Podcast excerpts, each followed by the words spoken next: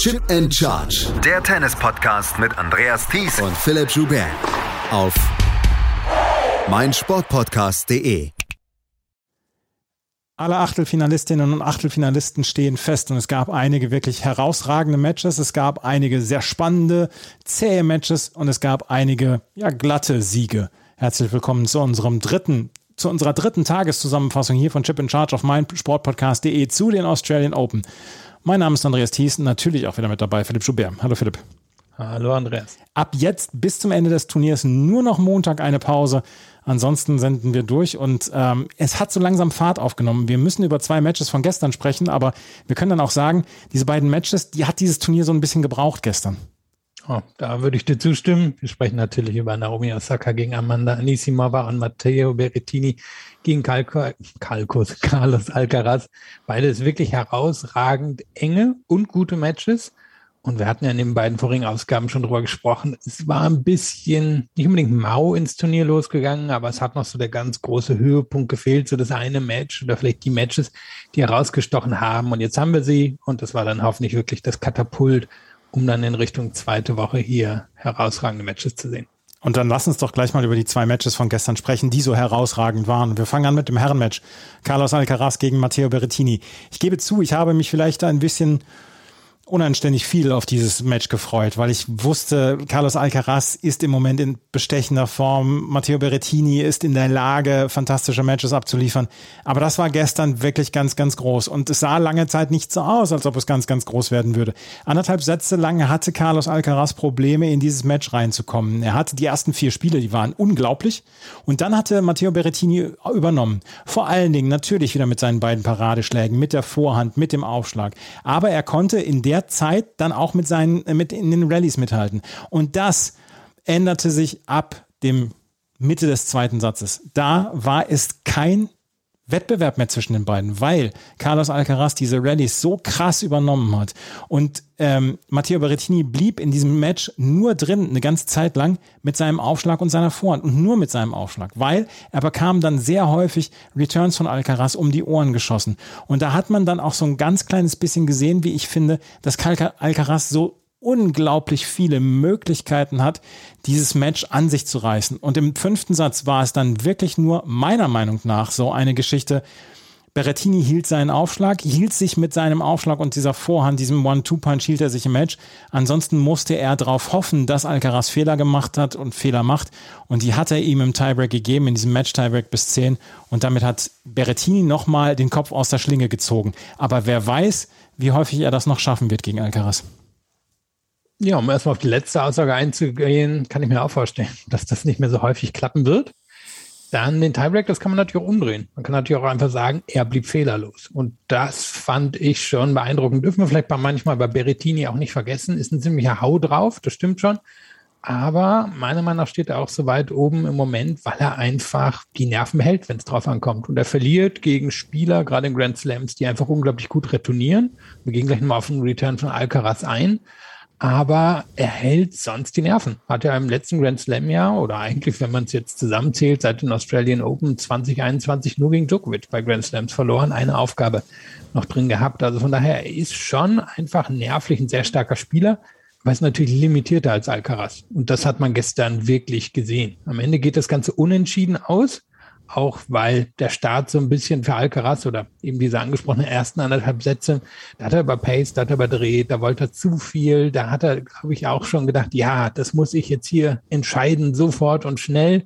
Und da ist Berrettini natürlich mittlerweile viel zu abgekocht für viel, viel zu souverän. Und dann übernimmt Alcaraz ja wirklich das Match und zeigt uns, dass er nicht nur von der Grundlinie der bessere Spieler ist, wenn wir jetzt vor allem, ja, schauen, wie viel kompletter er ist als Berrettini, und dann diese Returns, du hast sie angesprochen. Und er ist ein guter Return-Spieler, erinnert mich irgendwie ein bisschen an Nali vor ein paar Jahren, die ja sehr viel und sehr schnell auf den Winner gegangen ist und dann mit der Zeit lernen musste, hey, ich kann auch irgendwie einen 90% Return reinsetzen und das führt mich manchmal zum Erfolg. Finde, da, da könnte Alcaraz noch diesen Nali-Schritt nehmen.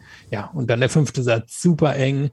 Alcaraz kam mir wieder bessere Spieler vor. Ich denke, wäre das jetzt auch über einen, ja, zwei Spiele Vorsprung gegangen, hätte Alcaraz das gewonnen. Aber im Tiebreak, Berrettini wirklich, muss man sagen, fehlerlos und Alcaraz wollte da dann doch zwei, dreimal zu viel und da waren ja zweite Aufschläge drin, wo man denken würde, wow, jetzt kann Alcaraz es an sich reißen, macht er nicht. Berrettini bleibt fehlerlos, schlägt gut auf, setzt die Front ein, wo er muss und ist am Ende eben der etwas ja, erfahrenere, souveränere, aber auch nervenstärkere Spieler. Wir haben aber letztes, letztes Jahr dann ja auch häufig darüber gesprochen, du hast es gesagt, gegen Novak Djokovic nur bei Grand Slams ähm, verloren.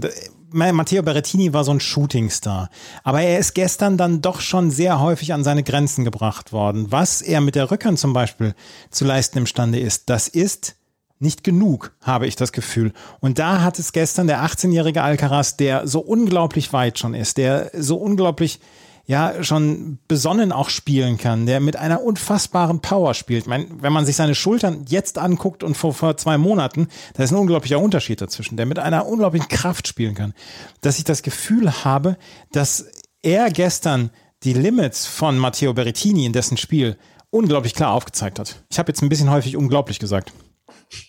Ja, ist auch extrem beeindruckend, was Alcaraz da macht. Und es kann gut sein, dass Berrettini jetzt seinen Peak erreicht hat. Also normalerweise passiert es irgendwie Mitte 20 und ich sehe nicht so viel Entwicklungspotenzial mehr bei Berrettini, weil du hast angesprochen, die Rückhand ist kein Schlag für die Winner. Das ist ein, ich verteidige mich auf dieser Seite, um irgendwie wieder auf die Vorhand zu kommen. Und Vor- und Aufschlag sind fantastisch und die Nervenstärke ist gut. Aber ich vermute eben, so viel Entwicklungspotenzial ist nicht mehr da.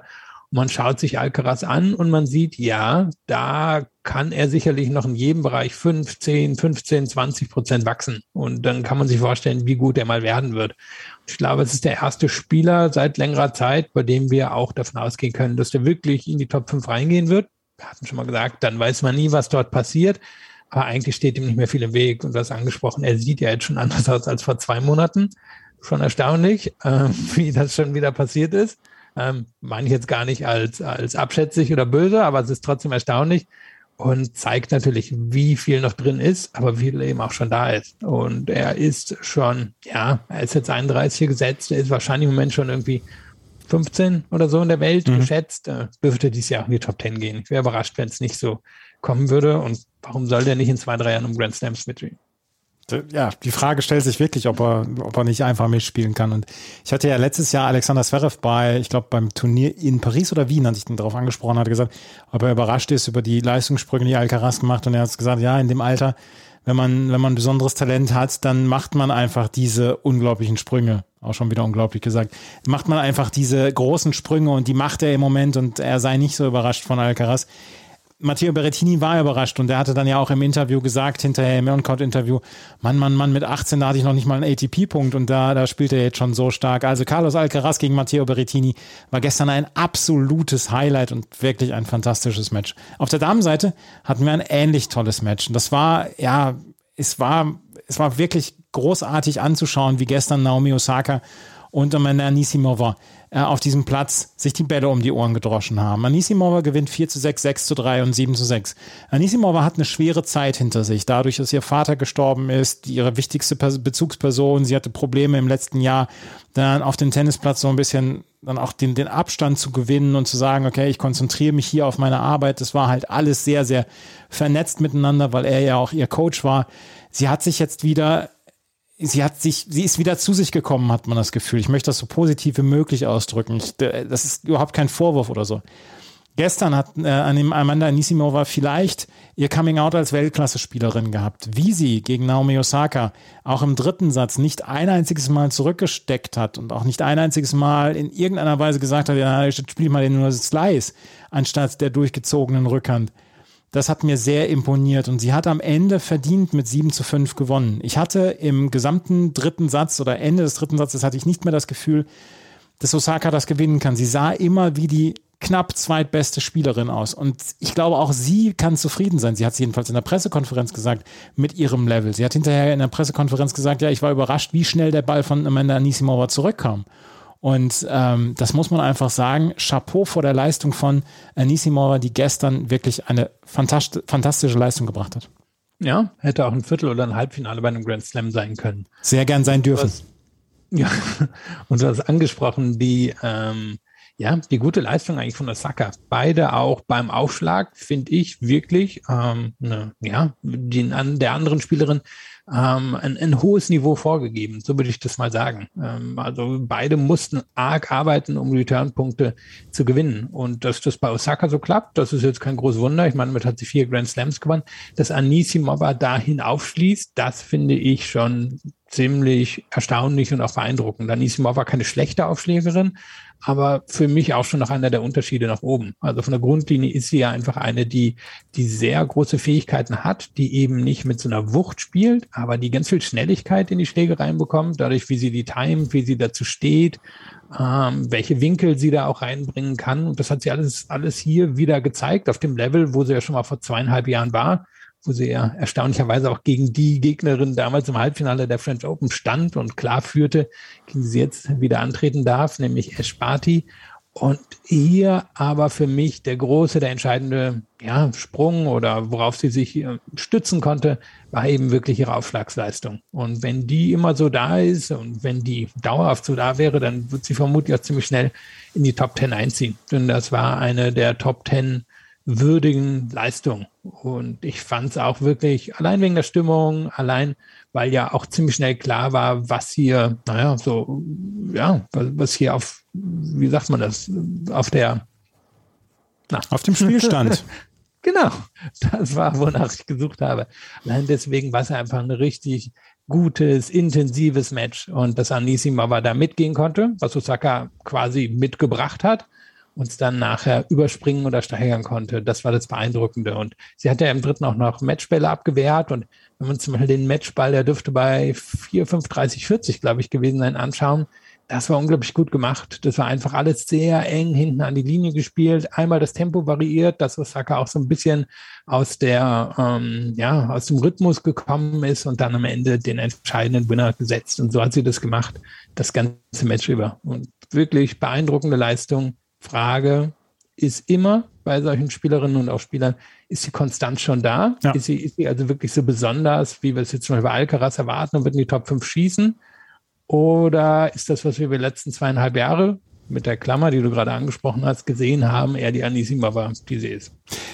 Aber wie spannend das dann auch zu sehen. Und ich bin auch ganz begeistert gewesen gestern von Naomi Osaka, die ja im letzten Jahr so viele Probleme dann auch hatte und die dann einfach mal gesagt hat, okay, ich bleib jetzt mal ein paar Monate aus dem Tennis raus, die in der Pressekonferenz dann auch gesagt hat, ich möchte die beste Version meiner selbst sein in diesem Jahr. Ich möchte einfach auf den Platz gehen, ich möchte Spaß haben, ich möchte hinter den, nach dem Spiel, egal ob Niederlage oder Sieg, sagen, ich habe mein Bestes gegeben und ähm, was dann rauskommt, das werden wir sehen. Und es sind ja ganz klare Neujahrsvorsätze äh, die sich Naomi Osaka hier gegeben hat. Und das gestern fand ich war ein guter Anfang. Sie ist gestern auf eine brillant spielende Amanda Nisimova getroffen. Vielleicht wäre sie gestern nicht ausgeschieden, wäre es gegen einen anderen Namen gegangen.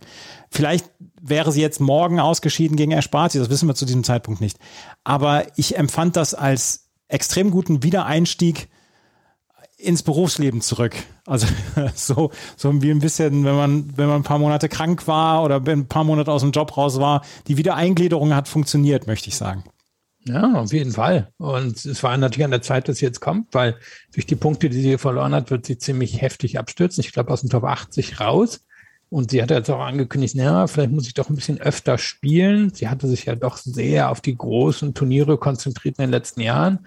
Und naja gut, vielleicht brauchst du halt noch 15 bis 20 Turniereinsätze pro Jahr, um einfach so ein bisschen diese Selbstverständlichkeit zu bekommen, in das Selbstvertrauen auch in das eigene Spiel und in den Matchplan, dem sie folgen muss. Und dann denke ich, sehen wir sie sehr schnell wieder oben. Denn im Gegensatz zu vielen anderen, auch wo die wir jetzt schon in dieser Sendung gesprochen haben, hat sie natürlich schon bewiesen, wie gut sie ist, welche Ausnahmespielerin sie ist. Und man kann davon ausgehen, dass sie da noch ein, zwei, drei, vier Grand Slams drauf wird setzen können in den nächsten Jahren, denn sie ist ja auch noch sehr jung. Amanda Nisimova spielt dann jetzt morgen gegen den Surfboard Ash Barty. 58 Aufschlagspiele hintereinander gewonnen. Das ist eine unglaubliche Waffe. Schon wieder unglaublich. Ja, aber hier ist ja wirklich so. Ja. Also, das sind so Sachen, die schaffen, klar, so die Isners dieser Welt mal, an Federer erinnere ich mich mal, hatte mal so einen Lauf, an Lubitsch erinnere ich mich auch, aber das ist so die Güteklasse an Aufschlägern, die das normalerweise schafft. Und dürfen das bei Sparti nie vergessen, die ist jetzt ja kein Riese, die ist wirklich einfach eher durchschnittlich klein im Vergleich zu den Top 100 Spielerinnen der BTA. Aber die holt so ein Maximum aus ihrem Aufschlag raus. Die kann so gut platzieren, ähm, die kann so gut slicen, die hat so einen guten ähm, Kickaufschlag. Also da ist einfach ein, ja, ein so Grundniveau da. Und jetzt schwimmt sie da so auf so einer Aufschlagswelle durch. Gehe mal davon aus, gegen Anisimova wird das brechen, aber sie geht trotzdem als Favoritin in das Match rein. Auch wenn, wir, also ich hatte es schon angesprochen, dass das Match schon mal gab, eben vor zweieinhalb Jahren bei den French Open und es ganz eng war, war die 5-7 oder 6-7-0-3 hinten gelegen, da hat sie das noch umgedreht, gehe von aus, sie hat jetzt genug aus dem Match mitgenommen, ist eine bessere Spielerin als damals und sollte das am Ende eigentlich gewinnen, aber ich vermute, dieser Aufschlagstreak, der wird brechen. Es ist einfach auf einem anderen Level im Moment der Aufschlag von Ash Barty. Und damit kommen wir zu den Ergebnissen von heute. Und da fangen wir dann auch wieder mit den Frauen an, weil die untere Hälfte hat heute ihre Achtelfinals dann ermittelt. Und es gibt vier Achtelfinals in der unteren Hälfte. Das erste ist Danielle Collins gegen Elise Mertens. Elise Mertens hat überhaupt keine Probleme gehabt beim, ähm, beim 6 zu 2, 6 zu 2 gegen Zhang Zhuai. Das Match zwischen Danielle Collins und Clara Tauson das war heute Morgen direkt, wahrscheinlich haben es die wenigsten von euch gesehen, ein richtiger Fight. Und es war ein richtiger Fight auf ganz, ganz hohem Niveau. Clara Tauson hatte den ersten Satz gewonnen, nachdem sie mit Break zurückgelegen hatte, hatte sie die letzten vier Spiele des Satzes gewonnen, 6 zu 4. Dann führte sie im zweiten Satz auch mit Break und jeder hat gedacht, ah, wahrscheinlich wird sie das dann gewinnen. Dann kam aber Collins zurück und Collins mit einem sehr, sehr hohen Kampfgeist hat sie sich das dann zurückgeholt, diesen Satz mit 6 zu 4. Und im dritten Satz war es dann ja auch so ein physischer Kampf. Es war sehr heiß in Melbourne heute. Mehr als 30 Grad. Es war diese Mittagssonne.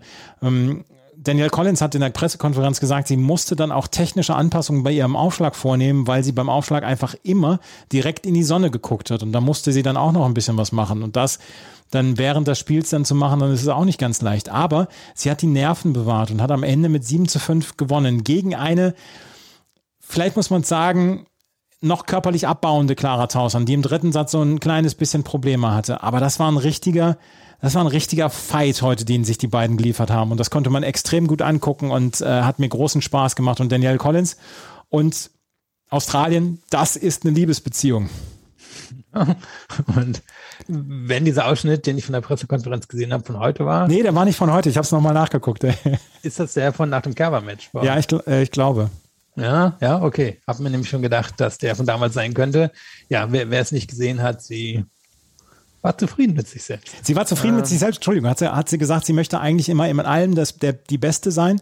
Und wenn sie es nicht ist, dann redet sie sich trotzdem ein, dass sie die Beste ist. Und das wäre ihr Mindset ähm, auf dem Weg in die Matches. Und das hat sie mit einem sehr, sehr lustigen Lachen dann auch untermalt. Das ist ein, äh, ist ein sehr schöner, ein sehr schöner Ausschnitt gewesen. Ich habe heute in die Pressekonferenz nochmal reingehört, da war es nicht dabei.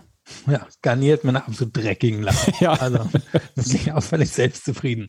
Und kann ja nach so einem Match auch sein. Ja. Denn es kann gut sein, dass Tausend sie auch in ein, zwei Jahren besiegt wird. Tausend wirklich auch ein großes Talent, sehr offensichtlich, wo das Problem ist nämlich in der Art, wie sie sich noch bewegt. Da fällt sie ab gegen viele aus den Top 100. Sie ist nicht so leichtfüßig wie viele und sie kann das natürlich wettmachen mit unglaublich powervollen Grundschlägen und normalerweise auch mit dem ersten Aufschlag. Der kam heute nicht so und das hat sie auch angesprochen, dass sie zufrieden ist, wie eng sie das Match gestalten konnte, obwohl der erste Aufschlag in der Form nicht da war.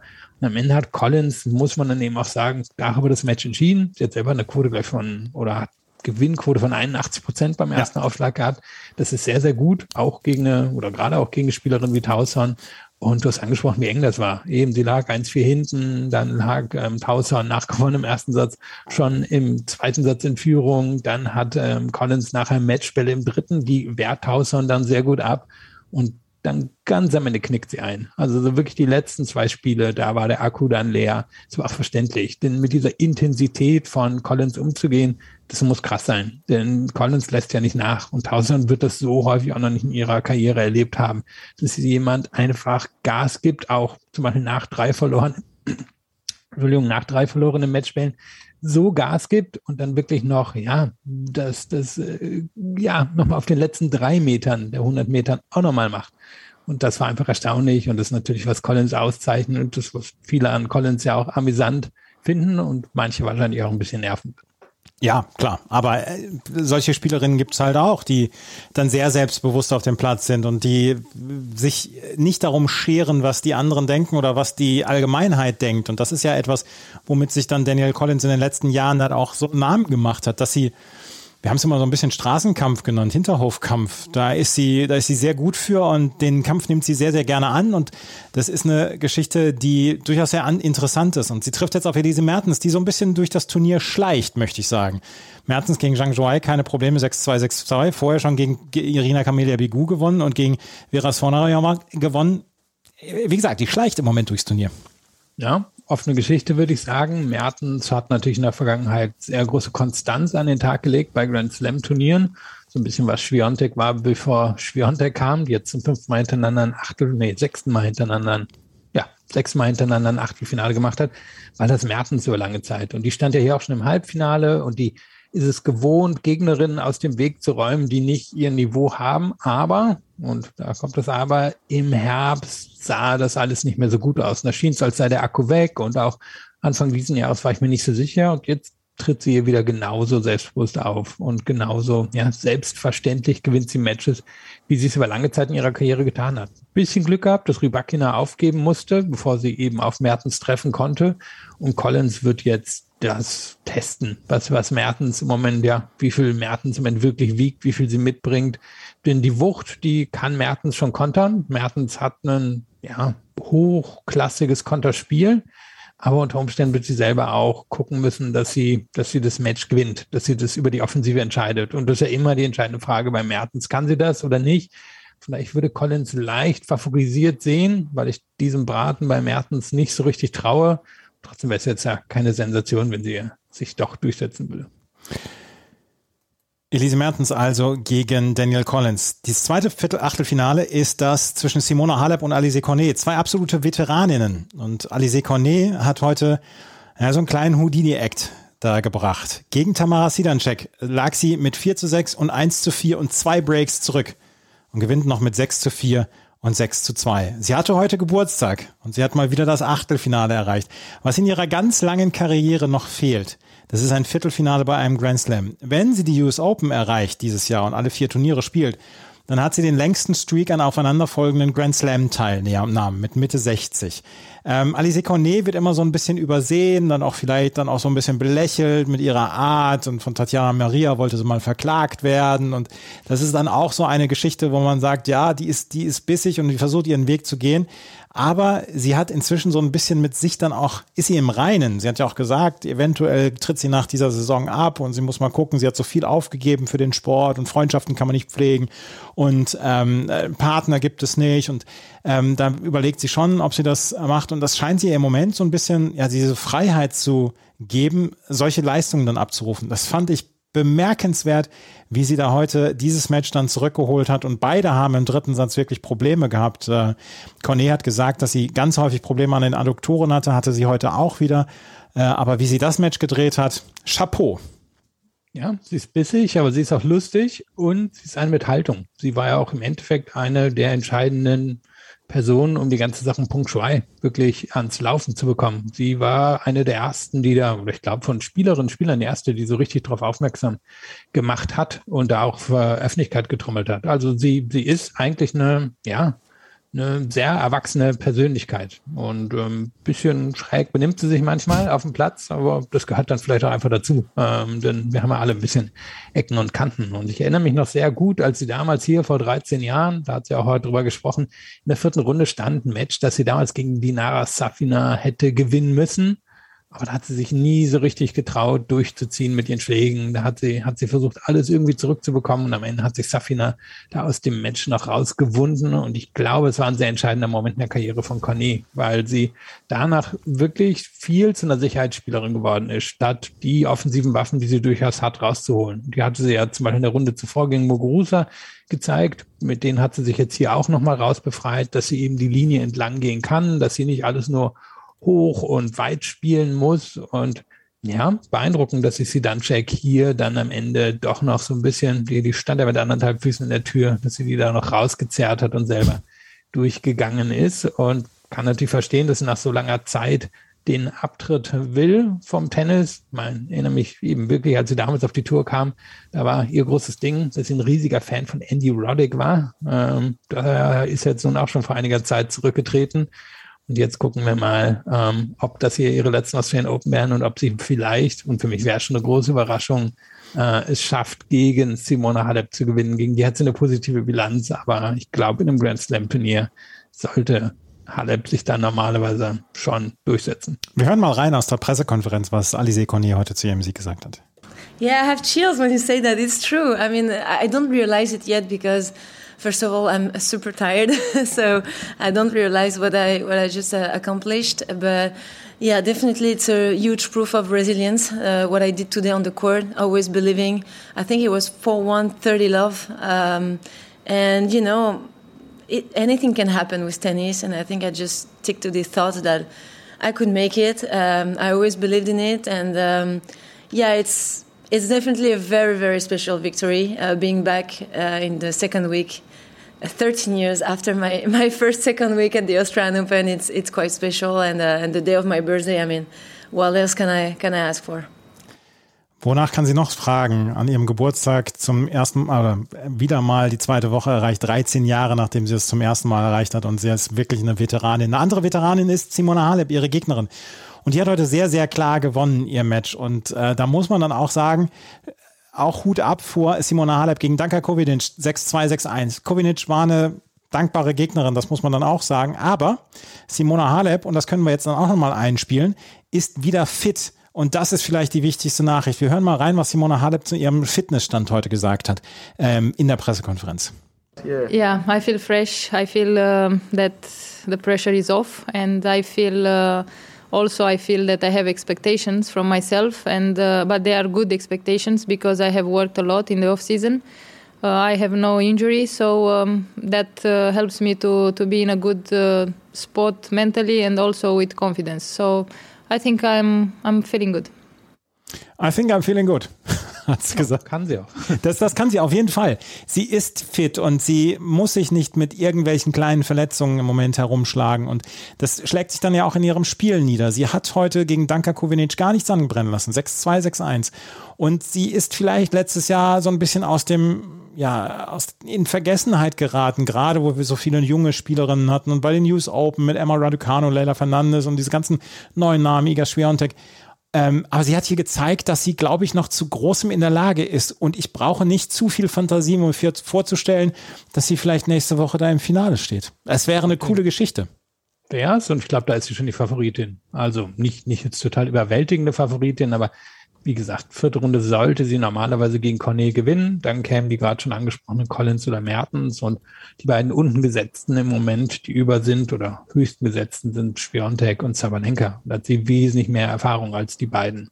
Also normalerweise ist sie jetzt hier die Favoritin. Und wenn sie sagt, keine Verletzungen, und das ist ja immer so ein Ding bei ihr, dann kriegt sie vielleicht nochmal die Chance, die Australian Open zu gewinnen. Simona Halep, also auch im Achtelfinale, gewinnt gegen äh, Danka Kovinic 6-2, 6-1. Ein weiteres Achtelfinale, das wir haben, äh, Iga Swiatek gegen Daria Kasatkina. Äh, die gewinnt 6-2, 6-3 und trifft jetzt auf Sorana Kirstea. Die hat in drei Sätzen gegen Anastasia Pavlyuchenkova gewonnen.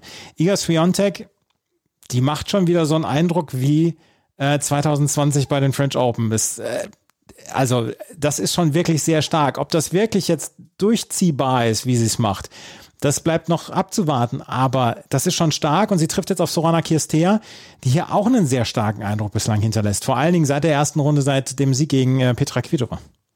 Ja, also kurz zu Schwiontek. Da hatten wir, glaube ich, in der Jahresabschlusssendung ein bisschen länger auch drüber gesprochen, weil ich gemerkt habe, dass ich sie im letzten Jahr unterschätzt habe. Sie ist einfach eine derjenigen, die Matches sehr schnell und dominant für sich entscheiden kann, weil sie so viel Waffen hat. Und die hat sie heute auch gezeigt. Es war eine enge Kiste, eigentlich gegen Kasatkina 6-2, 6-3, weil Kasatkina Mittel gefunden hat, um Schwiontek zu nerven mit den ganzen Spinbällen, mit der Art, wie sie den Court geöffnet hat. Aber Schwiontek konnte sich auf ihren ersten Aufschlag verlassen. Und das ist natürlich einfach ein Riesending, wenn man das machen kann. In entscheidenden Situationen ersten Aufschlag rausholen, entweder direkt den Punkt oder den Punktgewinn vorbereitet Und so hat sie das heute gemacht. Und sie geht in, für mich als ziemlich klare Favoritin in die nächste Runde gegen Sorona Sester. Die spielt super, die spielt auch abgeklärt, die spielt eben nicht mehr das Baseball, wo alle drüber gespottet haben, wo sie einfach immer auf den Winner gegangen ist. Und zwar wirklich ein Match von, naja, drei wirklich sehr drei klar abgetrennten Phasen gegen Pavlyuchenko war. Sie war im ersten und dritten die bessere Spielerin, keine Frage. Im zweiten ist sie wirklich ziemlich komisch eingebrochen aber sie macht das im Moment sehr souverän und trotzdem trifft sie auf eine Infiontek, die einen besseren Aufschlag hat, die eine bessere Return-Spielerin ist und die nicht ähm, ja so viel Risiko von der Grundlinie gehen muss, einfach weil sie so viel Spin in den Bällen drin hat. Also sieht ziemlich gut hier aus für Schwiontek. Und dann haben wir noch ein Achtelfinale Kaya Kanepi gegen Irina Sabalenka. Kaya Kanepi gegen Madison Inglis 2-6, 6-2, 6-0. Steht zum zehnten Mal im Achtelfinale eines Grand Slams, hat dort eine Bilanz von 6 zu 3 bislang, das muss man dann auch mal sagen. Also Kaya Kanepi ist keine Überraschungsgästin hier im Achtelfinale. Gegen Madison Inglis braucht sie sie anderthalb Sätze, aber dann war es am Ende sehr klar. Und sie trifft auf Marina Serbalenka, die ihr Spiel stabilisiert hat. Ja, es waren heute noch zehn Doppelfehler drin, aber ihre Grundschläge und das, was sie dann im Ballwechsel macht, das ist schon wieder sehr beeindruckend und Arena Sabalenka scheint sich während dieses Turniers so richtig in Form zu spielen. Ja, und ich war davon ausgegangen, dass sie ausscheidet. Ich hatte ja auch in der letzten Aufnahme gesagt, dass sie hier für mich als Außenseiterin reingeht in das Match gegen Wondroschowa. Und dafür hat sie es beeindruckend gemacht. Also, du hast angesprochen, es waren zehn Doppelfehler drin. Es war aber auch eine richtig gute Leistung hinter dem ersten Aufschlag drin.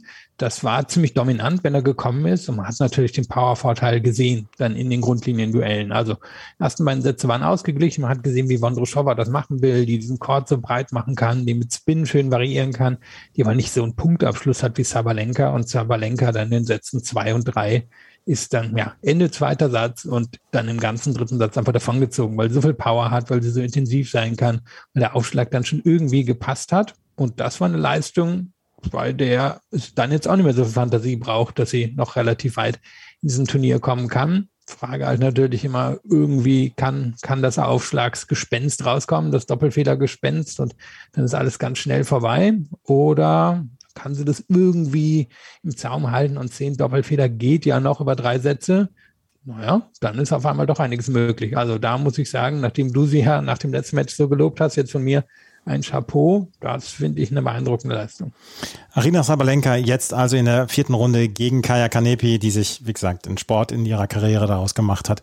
Einfach mal so Auslosungen zum Platzen zu bringen. Das hat sie jetzt zum wiederholten Mal gemacht, zum zehnten Mal im Achtelfinale. Wir haben jetzt sehr lange über die Frauen gesprochen und dann auch über die beiden Matches von gestern, aber ihre wem ihre gebührt, darüber mussten wir ein bisschen länger sprechen. Wir sprechen gleich über die Männer die nämlich auch einige durchaus überraschende Ergebnisse hier äh, fabriziert haben, nämlich unter anderem, dass Andrei Rublev ausgeschieden ist. Das gleich alles hier bei Chip in Charge im Tennis Talk auf meinsportpodcast.de und unserer dritten Tageszusammenfassung zu den Geschehnissen in Melbourne bei den Australian Open. Wie viele Kaffees waren es heute schon? Kaffee spielt im Leben vieler eine sehr große Rolle. Und das nicht nur zu Hause oder im Café, sondern auch am Arbeitsplatz. Dafür gibt es Lavazza Professional. Kaffee am Arbeitsplatz, der genauso lecker schmeckt wie in eurem Lieblingscafé. Die perfekte Kaffeelösung für jede Art von Unternehmen. Klein, mittel, groß. Ihr habt auf jeden Fall einen Kaffee, der schmeckt. Die richtige Motivation für eure Arbeitstage. Alle Infos zu Lavazza Professional findet ihr auf lavazzapro.de mit allen Kaffeelösungen für euer Büro. Ich habe mich natürlich schockverliebt, weil die war wirklich ganz, ganz klein. So begann die Mensch-Hund-Beziehung zwischen Christina und Tierschutz und Frieda. Und wie es danach, nach dem ersten Moment der Verliebtheit, so weiterging und welche Klippen es danach zu umschiffen galt, das hört ihr in der neuen Ausgabe von Iswas Dog, dem Podcast für harmonische Mensch-Hund-Beziehungen. Iswas Dog? Mit Malte Asmus. Überall, wo es Podcasts gibt.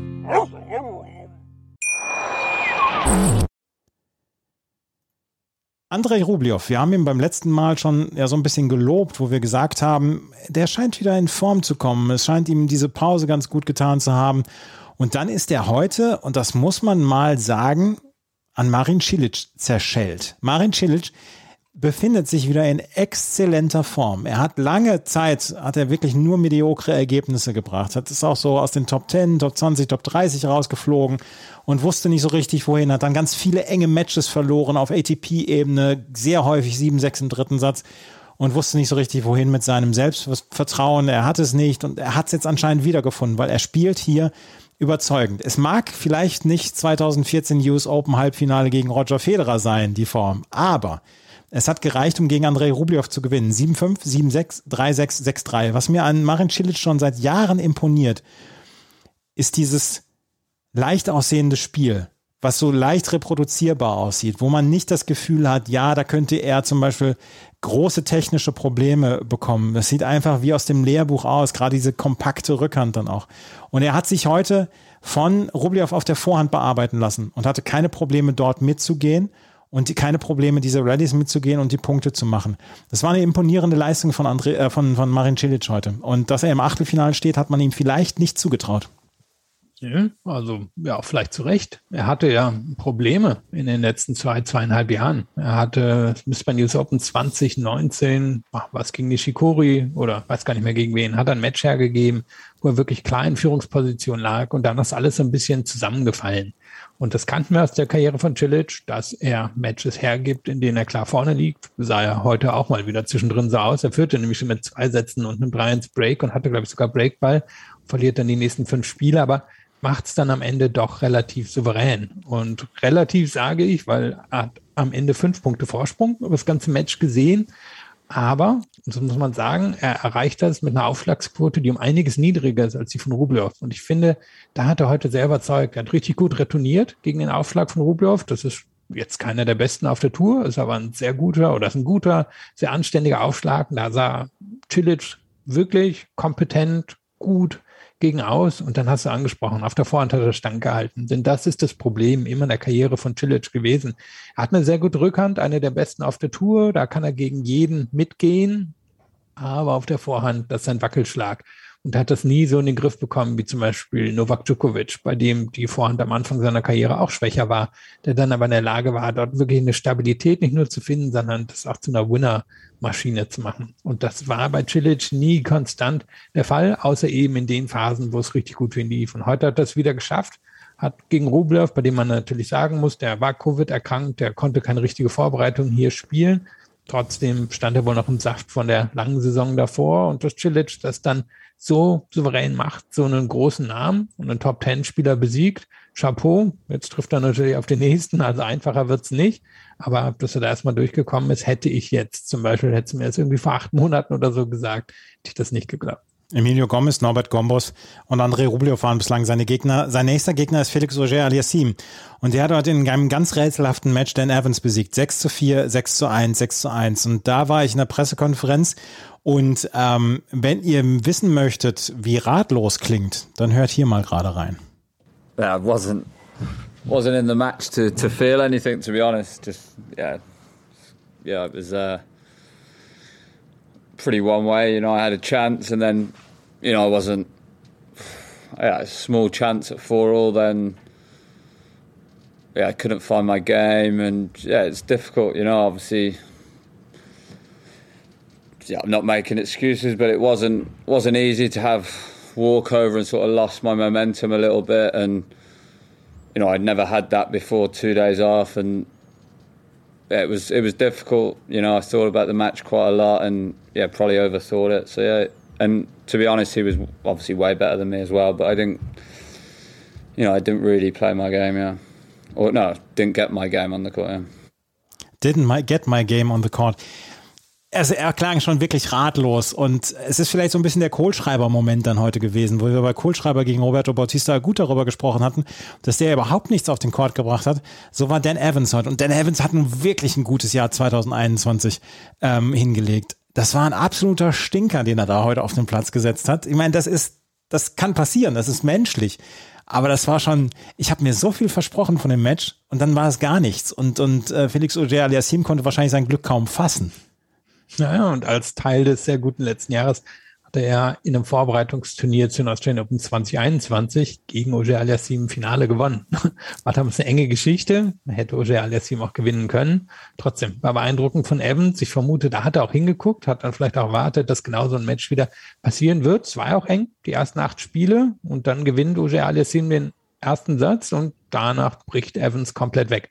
Und Oger Aliassim ist natürlich an sich von seinem Spiel her, auch wenn das nicht immer bringt, ist er so ein Frontrunner. Er hat einen so guten Aufschlag, er kann Gas geben von der Grundlinie, zieht das dann hier locker durch und Evans kann das Leben schwer machen, aber wenn der Slice dann vielleicht mal nicht ganz so tief sitzt oder die Variabilität nicht ganz so nervig ist, dann ist er halt schon zu überwältigen, weil er nicht die Power hat. Und das hat Oje Aliassim gemacht. Er hat dann einfach durchgezogen und hat klar hier am Ende total verdient gewonnen auch wenn ein sehr rätselnder Evans zurückbleibt. Er hat dann ja auch gesagt in diesem O-Ton, dass er nicht daran gewöhnt ist, zwei Tage oft zu haben in so einem Grand Slam Turnier. Hatte ein Walkover in der letzten Runde und dass er, dass er vielleicht so ein bisschen rausgekommen ist, aber er wollte dann ja auch keine Entschuldigungen suchen. Felix Auger-Aliassime war deutlich besser als er und er ist einfach nicht ins Spiel gekommen und er hat sein Spiel einfach nicht zum Funktionieren gebracht. Und ähm, Auger-Aliassime trifft jetzt, wie gesagt, auf äh, Marin Cilic. Ein weiteres Achtelfinale, was wir erleben, ist das zwischen Taylor Fritz und Stefanos Tsitsipas. Und wer sich vielleicht noch an die Vorschau zurückerinnern mag, der hat damals gehört, dass äh, Philipp vollmundig angekündigt hat, ja, das wird so ein Turnier wie 2002, als damals Thomas Johann schon gewonnen hat. Dieses Jahr gewinnt Roberto Bautista gut. Der, dieser Traum ist in der Luft zerplatzt wie eine Seifenblase. Es war ein komisches Spiel zwischen Bautista gut und Fritz. Fritz hatte den ersten Satz mit 6 zu 0 gewonnen. Zehn Punkte hat Bautista gut gemacht. Ich habe dann aus Spaß mal nachgeguckt, wie häufig hat Bautista gut in, seinem, in seiner Karriere ein 0 zu 6 kassiert. Fun Fact, er hat es wirklich 2020 bei den Australian Open, 2021 bei den Australian Open und jetzt dieses Jahr hintereinander gehabt. Also drei Jahre hintereinander bei den Australian Open. Und er hat von sieben Matches, in denen er einen Satz 6 zu 0 verloren hat, nur eins gewonnen. Jetzt sind es acht Matches und nur eins. Es war auch hier eine rätselhafte Leistung, weil Bautista Agut im Sätzen 2 und 3 schien er wieder sein solides Spiel aufzuziehen. Aber in den Sätzen 4 und 5 war das dann wieder weg und er hat leichte Fehler gemacht und Fritz ist dann mit seiner Rückhand vor allen Dingen sehr gut und sehr häufig durchgekommen und hat das dann so ein bisschen nach Hause serviert, möchte ich sagen. Wir müssen erstmal rausstreichen. Gutes Match von Fritz. Zum ersten Mal im Achtelfinale ja. von einem Grand Slam Turnier. Und das ähm, war, glaube ich, eine wichtige Hürde für ihn, die mal zu überspringen. Und er hat am Ende eine sehr positive Bilanz, was Winner gegen Unforced Error angeht. Und viel kommt da natürlich über das Surf. Und das Surf darf man auch nicht unterschätzen. Und er ist ja ein technisch sehr feiner Spieler das große Aber, er ist eben wirklich so ein bisschen wie Clara Tauson auf der Damenseite. Er bewegt sich oder hat nicht so viel natürliches athletisches Talent und bewegt sich nicht so gut wie, wie die Spieler, die noch über ihm stehen. Und das inkludiert natürlich einen Bautista Agut, der ähm, ja einer eine der besten Beinarbeiten überhaupt auf der Tour hat. Und klar, der hat nicht ganz so viel straighte Power wie jemand wie Fritz, aber normalerweise würde man eben erwarten, dass er in so einem Match einfach es Fritz unglaublich schwer macht und dass er genug Aufschläge hält und dass er den Druck stets hochhalten kann in jeder Rallye und dass er nicht von Fritz überwältigt werden würde. Und am Ende ist er dann doch aber ziemlich eingeknickt. Also hast du den Anfang schon besprochen, kann passieren, aber dann eben beim Match drin, hätte ich dann auch erwartet, dass es nach Hause bringt. Aber Anfangs fünften hat er nochmal eine kleine Chance gehabt und dann zack, bricht er da auch wieder weg. Also ein bisschen rätselhafte Leistung. Für mich jetzt auch nicht unbedingt zu erklären, wie das passiert ist. Und trotzdem will ich, obwohl ich ja eben auf Batista Gut als Turniersieger getippt habe, jetzt nicht Fritz irgendwie äh, schlecht dastehen lassen. Denn das war ähm, eine der besten Leistungen wahrscheinlich seiner Karriere. Vor allem, wenn man überlegt, dass er eben diese Hürde noch nicht übersprungen hat. Und ich glaube, er wird in der nächsten Runde auch eine ganz gute Chance gegen Stefanos Tsitsipas haben, denn Tsitsipas mag keine harten Aufschläger, zumindest nicht auf Hardcourts, die, die ihm in die Rückhand gehen können und das kann Fritz ganz sicher. Taylor Fritz gegen Stefanos Tsitsipas, der hat gegen Benoit Paire in vier Sätzen gewonnen. Das war eher ein unspektakuläres Spiel. Benoit Paire konnte den dritten Satz sehr ausgeglichen gestalten, dann auch den Tiebreak gewinnen, aber Tsitsipas am Ende der deutlich bessere Spieler. Alex de Minaur hat überhaupt keine Probleme mit Pablo Andujar gehabt, hat 6 zu 4, 6 zu 4, 6 zu 2 gewonnen, trifft jetzt auf ähm, Yannick Sinner, der hat gegen Taro Daniel gewonnen. 6-4, 1-6, 6-3, 6-1. Taro Daniel, der mich zwischendurch so ein bisschen an David Goffin erinnert, so früh wie er die Bälle nimmt und dann auch so direkt an der Grundlinie und das hat mich zwischendurch schon ein bisschen daran erinnert. Aber Yannick Sinner hat sich durchgesetzt. Yannick Sinner gegen Alex de Minaur, Night Session bei den Australian Open, exaltiertes Publikum, das kann schon was geben. Ja, bin gespannt drauf. Und für beide, glaube ich, ein wichtiges Match. Denn Deminar hat den Sprung noch nicht geschafft. Sinner stand schon mal im Viertelfinale von einem Grand Slam, aber man würde bei seinen Leistungen auf der Tour erwarten, dass das regelmäßiger passiert. Für beide ist es eine große Chance, diesen, diesen Sprung zu schaffen. Dimino hatte das Pech in den letzten Jahren in der Vorbereitung der French Open sich, äh, Entschuldigung, der Australian Open sich verletzt zu haben und dann hier nicht so die Leistung bringen zu können, die man erwarten würde. Und Sinner geht hier jetzt eben schon mit dem Profil von einem Top-10-Spieler rein, aber er hat noch nicht die Top-10-Resultate bei Grand Slams. Also wirklich eine, eine spannende Geschichte. Bin auch nicht ganz sicher, wer sich da durchsetzt. Man würde denken, die Power von Sinner zieht's am Ende, aber das war heute schon arg souverän von Dimmener. Also das war ähm, ja gut aufgeschlagen, gut retourniert. In den langen Rallyes hat er hat er dann wirklich so ja das Sitzfleisch bewiesen, das man von ihm erwartet. Und er hat sich so ein bisschen von dem Publikum tragen lassen. Und das können wir, glaube ich, schon erwarten, dass das auch im Bereich des Möglichen ist in zwei Tagen. Ein Achtelfinale, was wir noch haben, auf das, glaube ich, können wir uns freuen. Maxim Cressy gegen Daniel Medvedev. Medvedev hat gegen Botic von der Sunsrolp gespielt. 6-4, 6-4, 6-2. Und Botic von der Sunsrolp hat hinterher in der Pressekonferenz gesagt, ja, ich habe nach zwei Sätzen auf das Scoreboard geschaut und auf die Statistiken, die sahen alle total gut aus und ich habe beide mal 4-6 verloren und äh, war dann auf einmal ganz weit zurück und hat in drei Sätzen verloren. Letztes Jahr haben die beiden gegeneinander gespielt bei den US Open. Da hat äh, Medvedev damals seinen einzigen Satz verloren. Und Botic von der Sunsrolp wenn dann untergehen, dann auch mit fliegenden Fahnen. Und das hat er heute gemacht mit fliegenden Fahnen. Es sah total gut aus, was er gemacht hat. Er ist häufig ans Netz gegangen, er hat variabel gespielt, hat einen guten Aufschlag. Das sieht alles total gut aus. Aber Daniel Medvedev hat ihm mal so wirklich die Ohren lang gezogen heute. Das war schon sehr beeindruckend von Medvedev. Ja, ich hatte ja nach Match, dem letzten Match gegen Kyrgios gesagt, er ist jetzt der Chef im Ring. Ja. Und so spielt er das ja auch wirklich runter. Denn Van der Sandscholp hätte vermutlich heute wirklich gegen ziemlich viele Spieler gewonnen, denn hatte die Mischung drin aus Konstanz, aber eben auch, auch ja, beeindruckenden, coolen Winnern.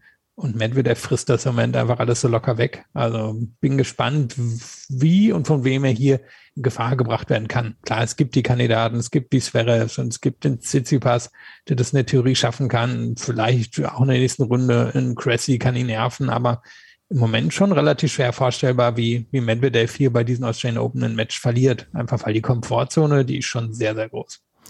Die Komfortzone ist vor allen Dingen weit hinten. Er trifft jetzt auf Maxim Cressy. Der hat auch gegen Christopher O'Connell in vier Sätzen gewonnen. Und ähm, er zeigte sich extrem selbstbewusst in der PK. Und da hören wir auch noch mal rein, was äh, Maxim Cressy in der PK gesagt hat. Yeah, I, my, my mindset is to go for it. I think that's my game. Uh, I don't really think much. Sometimes I have good days, sometimes bad days, and uh, I feel like on the good days it's it's very difficult to uh, to beat that style of play, uh, going for both serves.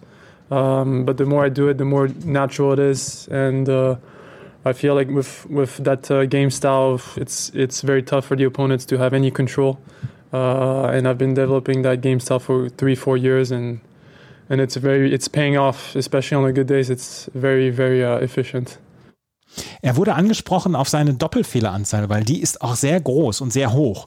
Und da hat er dann gesagt, ja, ich gehe halt bei beiden Aufschlägen relativ hohes Risiko und wenn es nicht funktioniert, funktioniert es nicht, aber es funktioniert halt häufig genug sehr gut und ich gehe halt bei jedem Punkt ans Netz. Und er hat dann auch gesagt, sein Ziel ist die Nummer eins der Welt und er hätte letztens gegen Nadal gespielt und dann hat er gesagt, ja, und ich glaube, Nadal hat Probleme mit meinem Spiel. Und er ist mit extremem Selbstbewusstsein ausgestattet. Ich meine, ich, er hat letztes Jahr ähnlich wie Oscar Otte im Herbst noch diese Ochsentour gemacht über die Challenger-Turniere. Ich habe ihn in Ismaning gesehen, äh, wo er zweite Runde noch gespielt hat, dann vor drei Zuschauern und einem Hund. Und jetzt steht er im Achtelfinale zum ersten Mal. Für ihn hat sich diese Ochsentour ja ausgezahlt, um ins Hauptfeld dann der Australian Open zu kommen, um die Qualifikation zu vermeiden. Und jetzt trifft er auf Daniel Medvedev, der wahrscheinlich am Zaun stehen wird und diese äh, Aufschläge dann entschärfen wird und höchstwahrscheinlich Maxim Cressy mit einer drei, maximal Viersatzniederlage nach Hause schicken wird. Aber Cressy ist auf dem Weg nach oben und er steht jetzt schon Top 60 in der Weltrangliste. Ja, und die Herangehensweise ist ja durchaus eine pfiffige. Also er sagt halt einfach, womit kann ich die maximalen Resultate langfristig erreichen? Und genau das werde ich spielen. Auch in Matches, wo ich annehmen kann, dass ich die vielleicht verliere und auch in Matches, die mir dann vielleicht aus der Hand gleiten, weil ich ein bisschen Pech hatte. Aber auf langfristige Sicht werde ich genug Matches gewinnen, um dann die Nummer eins der Welt zu werden. Ob das am Ende wirklich wird, keine Ahnung. Ich würde jetzt mal tippen, eher nö. Wäre schon eine der größeren Überraschungen der Tennisgeschichte.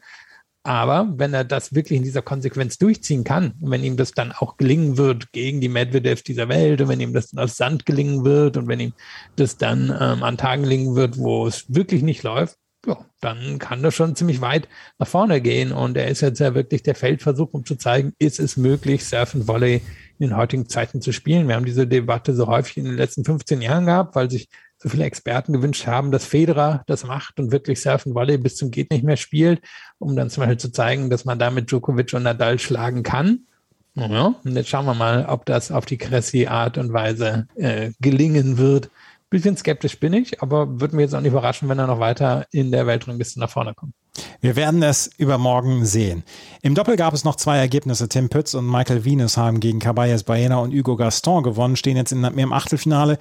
Dominik Köpfer und Jan-Lennart Struff haben gegen Ariel BH und Gonzalo Escobar in drei Sätzen verloren. Ähm, Jacqueline Christian und Andrea Petkovic stehen auch im Achtelfinale des Damendoppels. Die haben jetzt zwei Runden dann auch überstanden, gestern und heute. Andrea Petkovic wird auf ihre alten Tage dann doch noch zu einer Doppelspezialistin, hat man das Gefühl. Und morgen spielen dann äh, Kevin Krawitz, Andreas Mies ihr Achtelfinal-Duell ähm, gegen John Pierce und Philipp Polaschek, weil es ein unglaublich schwieriges Los ist. Und auch äh, Kevin, äh, nein, Entschuldigung, Tim Pütz und äh, Michael Wiene spielen ihre dritte Runde. Unter anderem spielen auch Morgan Curious und Kokinakis dann ihr Achtelfinale. Die sind nämlich auch in der Hälfte von Pütz und Wienes und Krawitz und Mies. Also im Doppel gibt es dann auch noch eine ganze Menge zu sehen. Morgen werden wir uns wieder hören, dann wieder mit einem neuen Daily und dann werden wir uns zum ersten Mal ausführlich um die obere Hälfte kümmern. Das haben wir bislang in unseren Tageszusammenfassungen ja leider noch nicht geschafft. Und wie gesagt, bis nächste Woche Sonntag Sonntag gibt es jetzt nur noch am Montag eine Pause mit uns. Das war's für heute. Wenn euch das gefällt, was wir machen, freuen wir uns über Bewertungen und Rezensionen auf iTunes und auf Spotify. Da könnt ihr uns ja jetzt auch hören. Folgt uns auf Instagram, Twitter und Facebook. Und ansonsten können wir nur sagen, vielen Dank fürs Zuhören. Bis zum nächsten Mal. Auf Wiederhören. Chip and Charge. Der Tennis-Podcast mit Andreas Thies und Philipp Joubert. Auf meinsportpodcast.de.